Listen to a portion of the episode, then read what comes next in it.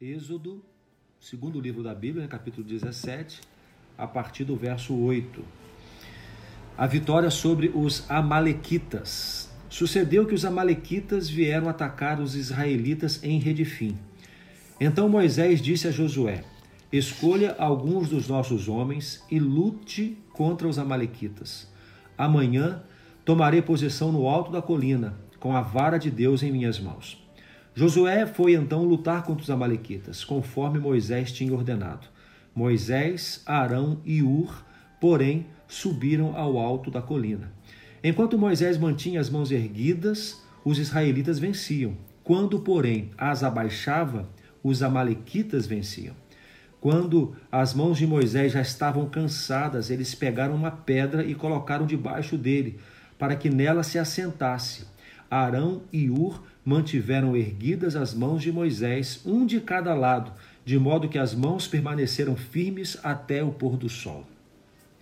E Josué derrotou o exército amalequita ao fio da espada. Versículo 13. Josué derrotou o exército amalequita ao fio da espada. Eu quero colocar você dentro desse contexto, meus queridos irmãos e amigos que estão com a gente aqui. Se você está com a Bíblia aberta, é fácil você voltar algumas páginas e você encontrar a história de maneira cronológica. Fala então, de novo o texto que teve gente que entrou. É, Êxodo capítulo 17. É o texto que nós lemos, tá? Eu estou voltando algumas páginas da Bíblia para colocar você dentro da história. Vamos lembrar que o povo de Israel estava cativo no Egito, ficou preso por 430 anos ali. Então Deus levanta Moisés para tirar esse povo. Nós conhecemos as dez pragas, sobretudo a última praga com a morte do, dos primogênitos. Depois, da, na morte dos primogênitos, é, é iniciada, o Senhor instrui o povo acerca da Páscoa e o povo sai do Egito. Então eu quero é, convidar você a observar que este povo, que viveu cativo durante tanto tempo, é, mais de quatro séculos, este povo, é, no princípio da escravidão, né, aliás, no princípio da vida no Egito, era uma vida boa, era uma vida tranquila, era uma vida maravilhosa, na verdade, porque estavam no melhor lugar do mundo naquela ocasião. Assim estava o povo de Deus. Mas com o tempo eles começaram a sofrer, mudaram os faraós e tudo, e no final eles tiveram que sair dali. Deus os livrou dali para que pudessem voltar a Canaã. Bom, eles saem do Egito, eles têm Logo depois da saída, eles têm de cara um, um, desafio que é o Mar Vermelho. O Senhor abre o Mar Vermelho de maneira extraordinária. Lembra da história? E o povo vai caminhando. O povo vai caminhando, o povo vai vai é, em direção à terra de Canaã. Mas aí, logo no começo, né, logo no começo da, da, da caminhada no, em direção à terra de Canaã, eles estão no deserto. Eles passam três dias no deserto e têm sede. Então, olha só, eles têm sede e murmuram, e Moisés clama a Deus, e Deus dá água ao povo. Depois eles têm fome, e Deus manda o maná. Eu quero convidar você a observar que eles estão vivendo experiências novas estão vivendo situações que eles não tinham vivido ainda. E eles estão conhecendo a providência do seu Deus. Na proporção que vão vivendo aquelas experiências, vão clamando a Deus, Deus vai respondendo a este povo. Então, o que acontece antes do capítulo 17, se você observar, é, no capítulo é, 16, o povo está pedindo comida, o Senhor manda maná e codornizes, né? Depois o, o, povo reclama da falta de água, o Senhor manda a água. E tem uma questão, uma questão interessante aqui que é a seguinte: eles querem saber se o Senhor está no meio deles ou não. Aqui no capítulo 17, o versículo. É, o versículo 7, no final, né, nós vemos ali uma questão é, a ser respondida é, para o povo de Deus. O Senhor está conosco ou não está conosco? O Senhor responde então através da água. E aí eles chegam nesse momento em que eles enfrentam os Amalequitas. Meus queridos, é, eu quero frisar uma coisa importante aqui. Esse povo está conhecendo o seu Deus de uma maneira nova, porque é, estão vivendo situações novas. Observe o, o, o quão semelhante é com o momento que estamos agora passando vivendo uma situação que para a maioria de nós é nova, né? É, não vivemos isso nunca na nossa história, exceto alguns mais velhos, né? E nós estamos agora diante de um desafio. Como iremos nos portar? Uma batalha, né? Temos a possibilidade de conhecer a Deus de uma maneira nova também. e de conhecer faces novas do nosso Deus. Depende como nos portamos. Entramos então na batalha, a batalha contra os Amalequitas. E acontece aqui uma coisa interessante: Moisés manda Josué descer para guerrear. Vocês vão guerrear e Moisés, Arão e Ur vão ficar em cima da Calma colina. aí, tem uma parte que você pulou, amor. Ah. Você esqueceu. Esse povo estava no deserto, eles tinham acabado de sair do Egito, e no determinado momento, o povo amalequita começou a atacá-los. Na verdade, esse povo já incomodava o povo de Israel há um certo tempo. Quando eles é, saíram do Egito, a Bíblia fala lá em Deuteronômio que aqueles que ficavam mais para trás do exército, você imagina a gente que saiu do, do, do Egito, 600 é, mil. 600 mil homens, a gente pode colocar aí, sei lá, 2 milhões de pessoas, sei, né, contando mulheres, crianças. Então era, eles andavam pelo deserto, era uma multidão muito, muito grande. A Bíblia diz que aqueles que ficavam para trás, os últimos do povo de Deus, os amalequitas iam lá e atacavam eles. Por quê? Covardemente. Covardemente, por quê? Porque eles estavam cansados, eram aqueles que estavam mais, é, é, mais abatidos. Então o povo ia caminhando e os que ficavam para trás estavam mais isolados, mais cansados. Então os amalequitas vinham e atacavam justamente essa porção do povo de Deus, que estava frágil. Então Deus vê isso e ele se ira e ele fala: Eu quero que vocês exterminem os amalequitas, porque eles estão agindo como que covardemente, sabe? Então, aqui nesse momento, eles já estão no deserto e aí os amalequitas vêm de verdade para atacá-los.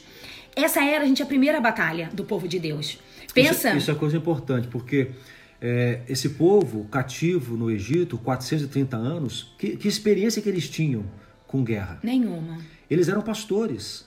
Então, qual é a experiência deles? Então, aqui mais uma vez estão diante de uma situação nova, uma situação nova em que teriam que enfrentar um inimigo e que eles não tinham habilidade neles mesmos para vencê-los. Despreparados, né? Não tinham armas, não tinham conhecimento de guerra. Ou seja, gente, é, a gente pode olhar para isso como um inimigo, um gigante que aos olhos deles era intransponível, era um, um gigante muito difícil de vencer. Talvez aquilo que a gente está vivendo hoje, muito parecido, né? Então aqui vem a orientação do Senhor para Moisés e aí eu pode Aí continuar. Moisés manda Josué descer para conduzir, leva alguns homens com ele para conduzir a batalha, para guerrear contra os amalequitas. Enquanto isso, Moisés está no alto da colina com Arão e Ur. Eu sei, meus irmãos e amigos, que a gente conhece essa história. Essa história é maravilhosa. Porque o que acontece? Quando Moisés ergue suas mãos, o povo de Israel vence, começa a vencer a batalha, começa a, derrubar os inimigos. Mas quando Moisés se cansa e abaixa suas mãos, o povo amalequita vira o jogo e começa a vencer o povo de Deus.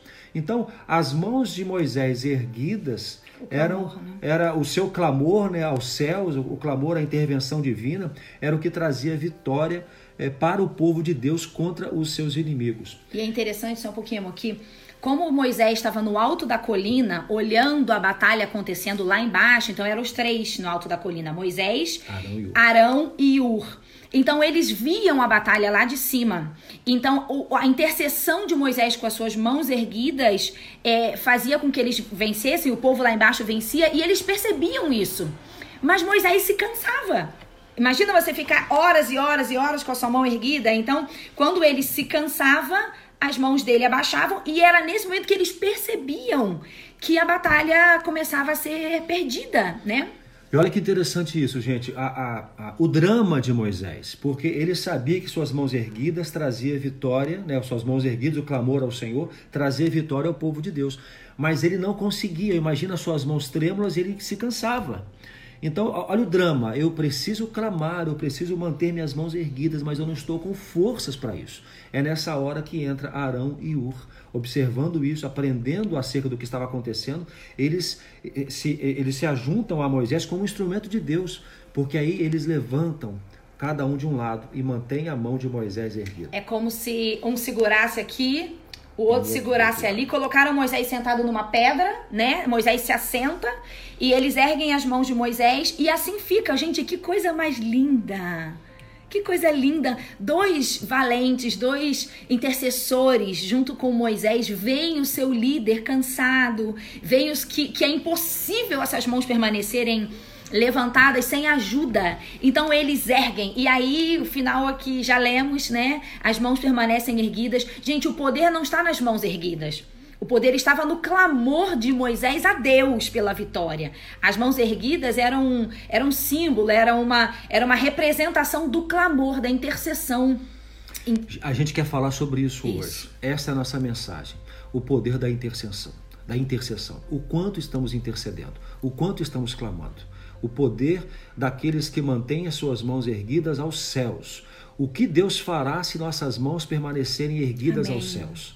Esta é a grande questão que temos que levantar. Eu estou, eu estou é, observando, irmãos e amigos, o, a, a, preocupação de tantos em se posicionarem. A, às vezes até eu sou até, de certa forma, constrangido alguns colegas a me posicionar. Você tem que se posicionar em relação a toda essa situação. Qual é a sua posição? O que, que você pensa? Até alguém mandou para a gente com, com relação a isso, esse dia uma pergunta. Qual é a posição de vocês em relação ao que fulano falou, que ciclano... É, disse e tal, e essa confusão toda em Facebook. E, e, olha, é, eu quero dizer para você o que Deus falou comigo agora cedo. Eu estava tomando banho e pensando em tudo isso, e pensando nesse texto. Deus falou comigo que a igreja tem que se posicionar. A igreja tem que se posicionar. Sabe qual é a posição da igreja? De joelhos. Essa é a posição da Amém. igreja, de joelhos. Não é esquerda, não é direita, não é centro. A posição da igreja é joelhos dobrados. Amém. Nós precisamos compreender isso, que nós temos um papel fundamental agora na intercessão. Se a igreja se calar, quem vai clamar aos céus? Quem vai clamar? Não temos que nos posicionar do lado A ou lado B, nós temos que nos posicionar de joelhos diante de Deus, porque se a igreja se calar, quem vai clamar aos céus? Quem vai manter as mãos erguidas aos céus? Eu queria que você pensasse nisso. Queridos, aplique essa história à nossa vida agora como igreja. Eu estou falando para você que é povo de Deus, que é filho do Senhor, que faz parte é, de, de todo o exército do Deus vivo. Essa palavra é para você. Nós, como igreja, temos um papel fundamental nesta crise que o mundo está vivendo. Nós estamos vivendo, é, se a gente lê as notícias e, e as previsões para o futuro, elas são, elas são ruins, são previsões ruins. Ontem eu estava assistindo é, a declaração do, do ministro da Saúde, quase uma hora de declaração e ele estava falando de todas as dificuldades que talvez ainda virão para o nosso país. Ele disse: o nosso frio ainda chegará, o nosso inverno ainda vai chegar. E ele ainda citou bem: o sul do Brasil, o inverno é muito mais rigoroso. Então nós temos agora não somente o, o Covid-19, mas nós temos outras é, é, doenças que vêm com o inverno. E aí a gente ouve isso. Nós estamos aqui no sul do Brasil, o nosso frio realmente é muito mais rigoroso. E na hora, quando você ouve isso, o seu coração teme. Mas, queridos, entenda o seguinte: isso são previsões humanas. O nosso papel como igreja é sermos intercessores nesse momento. O nosso papel agora, gente, é sermos Arão, Ur e Moisés, um levanta a mão do outro, um olha para o outro. A gente não está se encontrando pessoalmente, mas a gente pode ser igreja mesmo dentro das nossas casas, e nós podemos olhar uns para os outros e dizer: meu irmão, você está cansado de clamar, você está vivendo uma luta que é particular, você está na linha de batalha, você aí que está como, como profissionais que estão trabalhando diretamente com a doença, talvez é você que está lá embaixo na batalha, com a, com a espada na mão. Então, nós, como igreja, vamos olhar para vocês, nós vamos olhar para os pastores que estão tentando cuidar das suas ovelhas, mesmo à distância, e nós temos que levantar as mãos uns dos outros, nós temos que agora agora ajudar um ao outro, mas nós temos que ser aqueles que vão interceder pelo mundo, queridos. Será que nós temos noção do papel da igreja nesse momento? Você se lembra do papel de Esther para salvar o seu povo quando ele ia ser exterminado?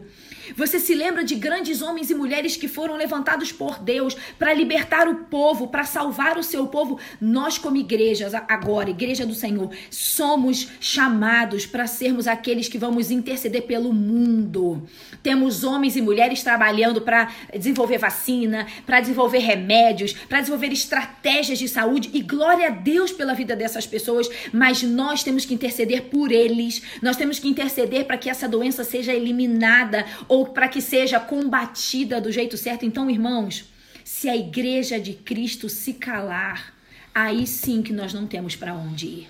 Nossos braços precisam ficar levantados, erguidos por todo mundo, por todos os cientistas, médicos e pessoas que estão tentando resolver caos financeiro. Queridos, precisamos levantar as nossas mãos e interceder pelo mundo. Não estamos falando só da nossa nação, estamos falando do mundo. Nós temos uma grande responsabilidade. Os seus braços estão levantados? Você tem clamado a Deus por tudo isso que está acontecendo?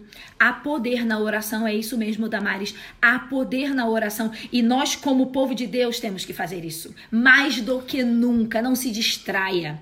Irmãos, nossa batalha não é uns contra os, outros. Vocês entendem isso? A nossa batalha não é contra alguém que está dando uma opinião, o outro que pensa de outro jeito. Queridos, isso nos distrai. Elimine as distrações. Nós estamos numa batalha espiritual. Tudo isso é espiritual também. Então, se nós que temos a arma da oração, se a gente não se juntar para clamar por tudo isso, eu não sei o que vai acontecer com as nossas vidas. Mas eu sei que aqui, ó, tiveram três homens que foram interceder e tivemos todo um exército que foi guerrear. É assim que nós vamos vencer Covid-19, gripe suína e o que quer que Dengue. seja. É isso mesmo. Olha, Alguns estão cansados. Alguns estão cansados. Alguns estão com medo. Muitos estão apreensivos. O que eu tenho que fazer? Eu não tenho que ser aquele que, que vai ser causador de mais medo, mais terror. Eu não ser aquele que, que, que espalha o pânico. Não serei este. Eu sou aquele que se coloca do lado. Olha aqui, ó. Se coloca do lado e ajuda o meu irmão a erguer também os seus braços em clamor ao Senhor. Esta é a posição da igreja. Eu quero repetir essa frase que já disse aqui. A igreja precisa se posicionar. E não é nem pela esquerda, nem pela direita, nem pelo centro. A posição da igreja é de joelhos. Amém. A posição da igreja é de joelhos. Vamos nos colocar de joelhos e clamar, e clamar. Esse povo aqui, assim que eles enfrentam a primeira dificuldade, que é a falta de água, eles encontram uma água amarga. Eles clamam, clamam a Moisés, Moisés clama a Deus, Deus responde assim: Olha só, sejam obedientes a mim, andem na minha presença, observe os meus estatutos, as minhas leis, e eu vou cuidar de vocês. Eu vou cuidar de vocês, irmãos e amigos presentes aqui. Nós que somos povo de Deus, aqueles que, que pertencem à família de Deus, têm o papel de clamar, de erguer as mãos e de ajudar os que estão cansados a erguer suas mãos também e juntos clamarmos ao Senhor, porque é do Senhor que vem a resposta. Amém. É do Senhor. As respostas vêm, a saída vem do Senhor e a Ele nós clamamos. Então hoje é dia de clamar. Vamos assumir o nosso papel nessa batalha, igreja. Nós estamos aqui convocando a igreja do Senhor para se levantar e assumir a sua posição. Você sabe que numa batalha cada um tem uma posição. Cada um tem uma, uma função, uma responsabilidade. Então você que faz parte da igreja do Senhor nesta terra, se levante em nome de Jesus. Queridos, isso é uma convocação. Isso é uma convocação para clamarmos. Nós precisamos que a igreja se una em oração, irmãos. Sabe? Deus pode fazer grandes coisas. Deus pode, e eu creio que Deus vai, porque é muito clamor subindo aos céus. São muitas mãos erguidas, mas talvez as suas ainda precisam estar. Então se coloque nessa posição. E aí, o lindo de tudo é que quando a batalha é vencida, Ai, gente, eu, eu tô esperando por esse dia. O dia que, que receber, receberemos a notícia de que a batalha foi vencida, nós podemos a, a, voltar para nossa vida. E, e, na verdade, não quero que a gente volte como a gente era antes. Nós vamos voltar para uma vida nova, uma vida de mais intimidade com Deus, uma vida com muitas mudanças que eu sei que essa quarentena está trazendo para todo mundo. Então, quando a batalha acabou ali, é, Moisés construiu um altar. Um altar, sabia? E sabe qual foi o nome que ele deu para esse altar? Ele disse: O Senhor é a minha bandeira. Que lindo! O Senhor é a minha bandeira. Essa é a bandeira que nós vamos levantar quando é tudo isso. isso acabar. A gente vai levantar a bandeira de Cristo e dizer: a igreja se levantou e o Senhor mudou a história desse vírus, mudou a história dessa pandemia.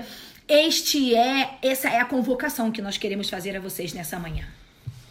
Amém. Não tem melhor final do que esse, o Senhor e a minha bandeira. bandeira. Nós temos tantas bandeiras sendo erguidas aí, vamos erguer a nossa? Amém. A igreja precisa erguer a sua bandeira. Amém. O Senhor é a nossa bandeira. Amém. Amém. Vamos orar então? É, Fique à vontade para você mandar motivos de oração. A gente recebe alguns aí depois, né, no particular.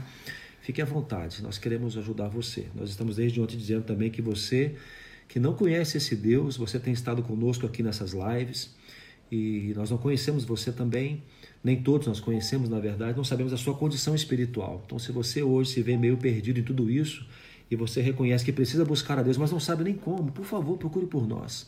Procure por nós dizendo: Olha, pastor, eu queria conhecer a Deus, me ajuda. Letícia, me ajuda como eu posso caminhar com Deus. Esse negócio de orar, de clamar, eu, eu, eu quero fazer isso, mas eu não sei como. Para que você possa clamar a Deus e Deus possa te ouvir como o pai ouve um filho, você precisa então reconhecê-lo como o seu Senhor, como o dono da sua vida, como aquele que realmente manda e governa o seu coração. Tá bom? Nós queremos te ajudar nisso. Procure por nós depois, tá? Amém. Vamos orar? Vamos você pode orar. fechar seus olhos aí? Amém. É, vamos falar com o nosso Deus. Vamos clamar, vamos clamar. A posição da igreja é de joelhos dobrados. Guarde isso. Qual é a sua posição? Qual é a sua posição? Joelhos dobrados. Porque o Senhor é a nossa bandeira. Vamos orar? E vamos orar também, amor. Hoje é o primeiro dia dessa semana nova, né? E... Semana importante. É isso mesmo. E então, é, é, podem acontecer mudanças nessa semana, né? Algumas mudanças de, de liberações de pessoas para voltarem a trabalhar. Gente, vocês percebem que cada minuto surge uma polêmica para nos dividirmos. Toda hora surge uma. Agora vai abrir o comércio, não vai abrir o comércio. Vai liberar não sei o quê, não vai liberar. E aí começa, as pessoas começam a se degladiar. Irmãos, igreja de Cristo. Essas notícias estão nos distraindo da batalha espiritual em que a gente está vivendo. Nós não podemos nos distrair. Para de brigar uns com os outros. A nossa batalha não é entre nós. A nossa batalha não é de opinião. Queridos, a nossa batalha não é contra carne nem sangue. A nossa batalha é contra as regiões celestiais, contra as hostes do inferno. Então, enquanto como igreja a gente não entender isso, enquanto a gente não parar de brigar uns com os outros e olharmos para a única pessoa para que pode nos livrar de tudo isso, que é o nosso Deus, enquanto a gente não entender isso, irmãos, nós vamos perder essas batalhas. E nós, como igreja, estamos perdendo várias batalhas, porque estamos nos dividindo dentro de nós mesmos e o inimigo está rindo de nós, irmãos. Isso tudo é espiritual. E nós, como igreja, vamos ter que colocar o nosso olhar na direção certa. Senão, o tempo todo seremos envergonhados. Então, meu irmão, em nome de Jesus, use suas redes sociais para do abençoar. jeito certo para abençoar. Amém. Amém. Em nome de Jesus, para de assumir posições que Deus não quer que você assuma. Porque a nossa posição é de joelhos, como já foi dito hoje. Em nome de Jesus. Levante as mãos uns dos outros. Talvez hoje, amor, é domingo, a gente poderia lançar aí uma, uma, uma ação bem legal. É, procure alguém que faça parte do rebanho do Senhor. Mande uma mensagem ou telefone. Pergunte, meu irmão, como você está? Para saber se essa pessoa precisa que as mãos dela sejam erguidas. Tem gente que está cansado, cansado de ficar em casa, cansado de não saber como vai ser o amanhã, cansado de uma rotina que é diferente. Então, talvez hoje seja um dia para a gente mandar uma mensagem para alguém e perguntar como é que você está? Você precisa que eu erga suas mãos e a pessoa vai dizer: Não, eu estou bem, estou firme no Senhor. Então vamos nós dois juntos levantar as mãos de alguém. Mande uma mensagem para algum pastor, algum líder que talvez esteja cansado, claro. que esteja triste, abatido. Hoje é o dia do Senhor. Então talvez a gente possa fazer um exército aí hoje de. Erguendo as mãos uns aos outros. Isso. Erguendo as mãos. Isso. E mais uma coisa, me veio agora também.